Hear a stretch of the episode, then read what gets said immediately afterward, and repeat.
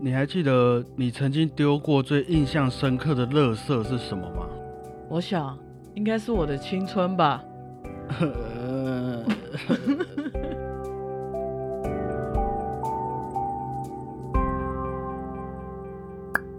大家好，我是小胖 Blue Tom。大家好，我是欧阳果鹏。今天啊，我们来聊聊垃圾这件事。哎，我们平常啊，为了生活的整洁干净，嗯，常常会把不需要的东西当做垃圾往垃圾桶里面丢，对然后再丢到垃圾车里面嘛。对，你觉得你是一个经常会丢垃圾的人吗？我我会累积到一定的量才拿去丢。算是一个正常丢垃圾情况。对，像我啦，就是物质上来说，我就超懒得丢垃圾的。嗯，很多穿不下的衣服啊，用不到的书，我都懒得丢。哦，我有问过我自己这个问题哦，是不是？哎，会觉得放不下啊，还是有什么遗憾呐、但是最后我得到心里面的答案，都是因为懒得处理占大多数啦。我只是觉得它摆在那边啊，又没有打扰到我，所以我也不会去整理它这样子。我懂，我知道你。可是你不会这样。我有时候也会，但是真的到受不了，我就会整个大整理。哦，OK，比我还频繁一点就对了。对，但是我觉得可能最近都这一年来有点忙，整理的次数有点变少了。我觉得这样有点不应该。你觉得我这样不应该我啦，啊？我也是这样啊。你我有点讲不动了。当然啦，就是除非今天有客人要来啦，或是哪一天我自己也真的看不下去，当然这种情况比较稀有，我才会进行整理这个动作。我来好几次了，我还是有整理吧。有了有了。那通常啊，你认为一个东西是不是垃圾的标准是什么？我觉得一个东西一年都没用到了，它就是垃圾。一年都没用到，对啊，或者是烂掉了、脏掉了都没用到了，就是垃圾了。就叫做垃圾。对就是那些东西对你来说也再也没有用了啊，用不到了，变成垃圾。对啊，就像我们以前买的，可是穿不下的衣服，没错。还有一些哎，你曾经很想要的东西，买回来结果发现你根本就不需要它，嗯，所以有一天慢慢没兴趣之后，它就变成垃圾了。对好，总结一下啦，就是那一些东西，那些占空间的物品，存在于你的生活当中，但是又完全没办法给你带来任何一点正面意义的话，没错。就是垃圾，对，就会把它丢掉。嗯前阵子不是断舍离很流行嘛，嗯啊，我也去看了一些相关报道啊，毕竟这件事情真的离我太遥远了啦。简单来说，断舍离啊，就是断绝那些我们不需要的东西，对，舍去多余的事物，嗯然后脱离我们自己对那些物品的执着，嗯叫做断舍离。嗯，那当然，这些的最终目的都不是只为了让我们房间干净而已啊。对啊，最重要的是，通过定期整理身边的垃圾，你会发现每天醒来啊，映入你眼前的东西很少，没有太多的杂事会干扰到你，哦，嗯、你就可以更专注在你的目标上面，完成今天想要做的事情。哎，真的哎，你有感触是不是？对啊，有时候我起来，譬如我之前就买了很多本书，嗯，然后我起来就看到那一堆书，我都还没有看，我就会很烦恼，我什么时候要看？就会有很多杂念在你的头脑里面。就即便你今年其实有你自己的行程，但是那些东西存在在那边，就会让你产生了一些其他的想法。对啊，像你衣柜越来越多衣服，你每天就要花时间去想要穿哪一些，要怎么搭配这些衣服。哦，没有如果都只有一件，那就算了。所以那些被你留下来的东西啊，也会变成我们最需要的物品嘛。对，有可能你只剩下一个杯子、两三件衣服、两三个包包。嗯，那为了不让这些所剩无几的物资啊变成垃圾，我们就会培养一个爱惜物品，甚至是重视环保的概念。啊，因为可以反复利用的东西就不会变成垃圾嘛。对，假如说你只有一个杯子好了，嗯，它用一次就坏了，那这样就你就会觉得很难过，因为你只剩下一个杯子。对啊，那我们就会去用一个比较环保的方式，让那些餐具啊、购物袋啊都可以变成重复利用的一个东西。没错，那同样的啊，也可以借由这个断舍离的行动啊，来问问看自己，这些东西留着是为了怕失去那些回忆吗？还是我们对于未来很不安吗？因为我们很长时候会觉得，哎呀，很多东西未来可能会用到啊，对对不对？？说不定嘛，像是那些我穿不下的衣服，哎，我有可能会变瘦啊，那你干嘛把它丢掉？我有很多这种，对啊，那个书，哎，我我可能有空的时候会看啊，我为什么要丢掉？对，那个桌子、那个椅子，这个时候啊，就可以问问看自己，为什么我们会说可能未来会用到，嗯，可能未来会穿得下？那你为什么现在穿不下？为什么你现在不会用得到？哦啊，这个答案就因人而异啦。嗯，不过很有可能因为这个举动会提醒一下自己说，一直以来都没有进步的那些个性，真的，那你自己其实也很不喜欢的那一些个性。嗯，譬如说，你想要装的很文青，所以你买了很多书，可是你根本就不是一个会看书的人。我会，哦，这是假设，假设，或是懒散啊，嗯，或是你可能对一些过去的事情很后悔啊，对，甚至是我们根本就不知道我们的未来想要过怎么样子的生活。嗯，那这些事情或许啊，断舍离之后，我们都能比较清楚的看到一个你可以去努力的方向，一个建议啊。对，当然啊，我觉得断舍离这件事情绝对不是仅限于物品上而已，包括你在做的事，你遇到的人，他们都很有可能对你来说是一个垃圾啊。我们不要这样子讲好了啦，应该说啦，有可能对你来说是一个没办法给你带来任何一点正面贡献的人或是事情。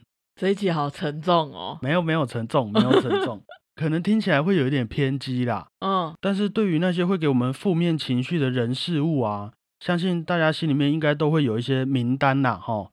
那为什么我们没办法像垃圾一样把他们从我们的生命中丢掉？应该大家都有这种经历啦，遇到一些事情、一些人，你真的觉得这件事情是对你来说很没有意义的，但是你又必须得做，你又没办法舍弃掉它。哎，都是我自己不争气啦，嗯、也没错啦，人是很复杂的生物嘛，啊，啊，这中间可能会有一些责任感啊，嗯。或是经济的考量啊，嗯，或是利益啊什么的，对啊，甚至是你自己给你自己的理由啦，千奇百怪，每个人都会有，对，就是要让我们不愿意去丢掉那些会对我们造成负面影响的垃圾。嗯，不过，当你啊不愿意或者没办法丢掉那些事情的时候，你也会比较理解，在我们现在的生活当中，到底是什么事情在困扰我们自己。嗯，就是你刚刚听到乐色想到的那一些名单里面，到底是哪些人在影响你的情绪？嗯，所以你也会知道说你要往什么地方努力，直到哪一天我才能把这些乐色通通从我的生命中丢掉，啊，来给自己一个交代啊，过一个嗯能够自己决定的生活。没错，我觉得蛮有趣的啦，断舍离就像是我们在听音乐一样，哦，可以在三分钟或是三十分钟投射一个我们自己的故事、一段感情到那些作品里面。那直到音乐结束之后啊，那个提供我们想象的世界消失了嘛，嗯，我们的故事也都被这个时间给带走了，那啊，丢掉了。那你坐在那边，坐在音乐厅里面，还剩下什么？哦，所以我们也会看到有一些听众啊，会在听音乐会的时候哭嘛，嗯，听到音乐觉得很难过，也有可能听完会觉得很满足。对，那或许啦，某方面来说，他们很有可能都在音乐会里面自己断舍离一次。哦，丢掉那些不必要的情感或是回忆或压力之类的吗？对，没有错。嗯，那当然也希望大家走出音乐厅之后会更有目标、更有勇气啦，真的心灵被洗涤了一次心灵的断舍离。啊！哎，想到今天的标题了，OK，所以原本还没想好。好啦，那关于乐色啊，今天还要和各位分享一件事情。我们在第一集有聊过我的志愿嘛，嗯，还没听的没关系啊。第一集刚开始做 podcast 还不是很好听啊，就是 没关系啊，真的不用。那那个时候说啊，我小时候的志愿是想要当乐色车司机，嗯，因为每天可以放音乐给大家听嘛。对，啊，刚好啊，我们今天讲到乐色啊，也回归一下初心呐、来介绍一下台湾乐色车的主题曲给大家啦。哦，他们也是很棒的古典音乐哦，不是只有丢乐色那么单纯哦。我们对于台湾乐色车的印象啊，除了有些开得很快都不等人之外啊，最熟悉的就是那些代表乐色车的主题曲嘛。对，首先，我们第一首曲子啊，就是我们家喻户晓的贝多芬《给爱丽丝》这部作品。嗯，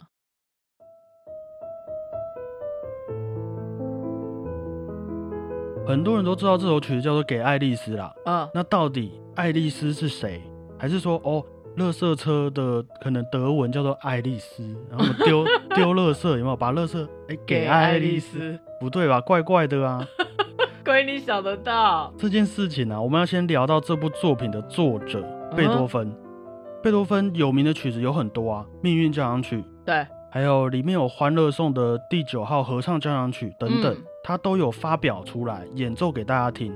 不过这首钢琴作品《给爱丽丝》啊，贝多芬还在世的时候一直都没有把它发表出来，不知道藏在哪里，就像是日记一样。哦，后来有一位音乐学者在研究贝多芬生平的时候发现啊，啊，这个《给爱丽丝》里面的爱丽丝很有可能是贝多芬的学生特雷斯哈。好，原来啊，当时的贝多芬名声很不错，很厉害的音乐家嘛，他也收了许多的钢琴学生，嗯。其中有一位女学生叫做特蕾斯，哼，贝多芬很喜欢她啦，哎，日久生情嘛，于是就写出了这首《给爱丽丝》来向那位学生告白啊，哦，表示自己的心意。他那时候单身吗？单身啊，单身，那就好。但是这段感情却不了了之了啦。哎，后来啊，这位贝多芬的学生特雷斯进了一所修道院，啊，终身未嫁。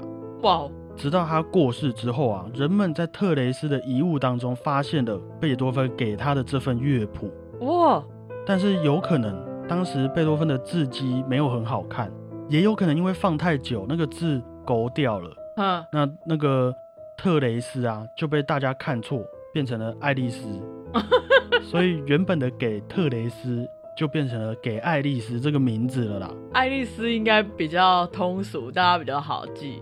嗯，也有可能，啊。这，个也是传说啦。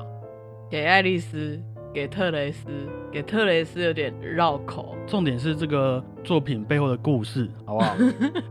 完全给错了。所以啊，我们平常听到的给爱丽丝，其实和乐色车还有乐色一点关系都没有，好不好？哦，反而是贝多芬要写给他的学生特雷斯的一首情歌啊。嗯，那台湾人很浪漫呢。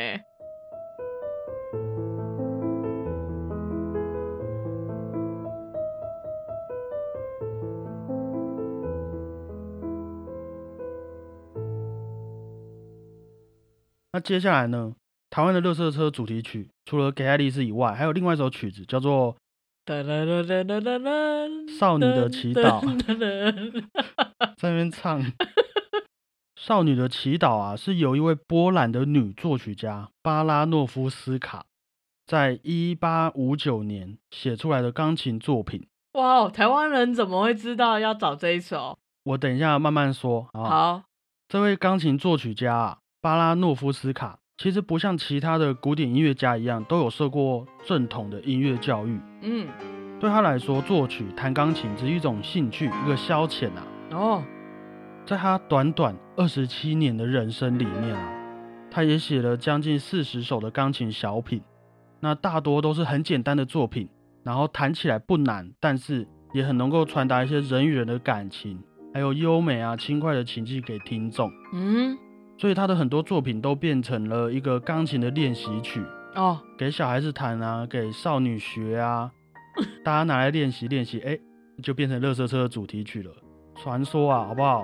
我不知道那个时候是怎么样，卫生部长还是谁，啊，他们那个时候要决定乐色车的歌曲，嗯啊回到家就听到自己的小孩在弹这首不错哦，啊，于是就去找哦，少女的祈祷，哦好，OK，少女的祈祷，把它放到乐色车上面去了，哇，真的假的？据说是这样。好酷哦！可是就是因为这首曲子很简单的传递这些很优美的旋律，嗯，没有什么哦管弦乐、交响乐，没有，就简简单单的钢琴，很好听的节奏和和声啊，对，所以就被大家一直传递下去了啦。很有意思哎。你想哦，如果放贝多芬的命运，噔噔噔噔，然后来到乐色，应该会大家情绪应该很暴躁啊、对啊，哦，好，没追到，可恶！呃他就在远方这样丢这样子，对啊，然后那种放优美的，噔噔噔噔噔噔噔，就会让倒垃圾变成一件很优雅的事的感觉。是虽然是丢掉那些我们不喜欢的东西、不需要的事情，嗯，但是这个音乐啊啊，希望也可以给大家带来一点好心情。对，还有一些哎，可以反省一下哦，我今天丢了什么垃圾啊？我留下了什么？然后嗯更爱惜自己的物品，好不好？嗯，这首《少女的祈祷》啊，就是巴拉诺夫斯卡在他十七岁左右写出来的作品。哦，名副其实的少女。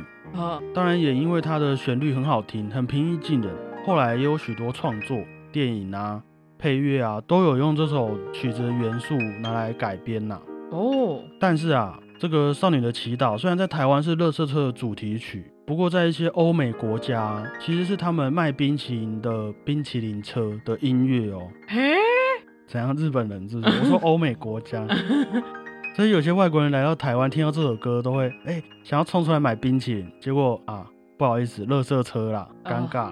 真的哎，